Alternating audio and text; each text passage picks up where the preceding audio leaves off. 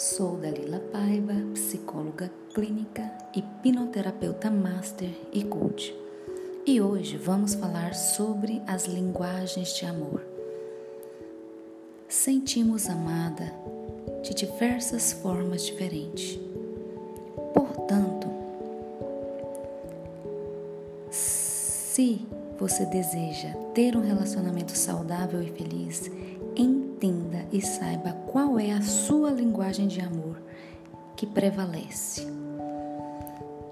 Palavras de afirmação é aquela pessoa que se sente amada quando é elogiada, quando ela escuta o eu te amo da pessoa várias vezes.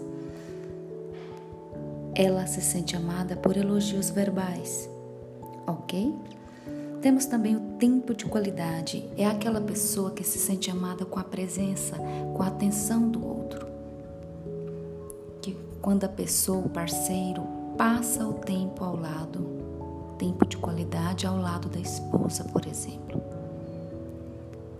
E temos também a linguagem de amor presentes, que é a pessoa que se sente amada quando ganha presentes, quando é presenteada.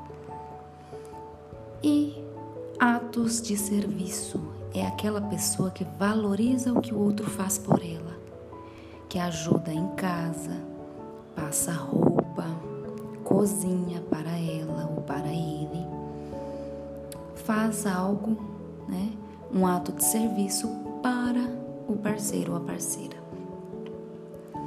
Devemos suprir essas linguagens de amor, saber qual é a mais que prevalece mais, qual é a mais forte no nosso parceiro ou parceira e suprir essa linguagem de amor para que o seu amor, seu relacionamento sempre permaneça forme, forte e firme.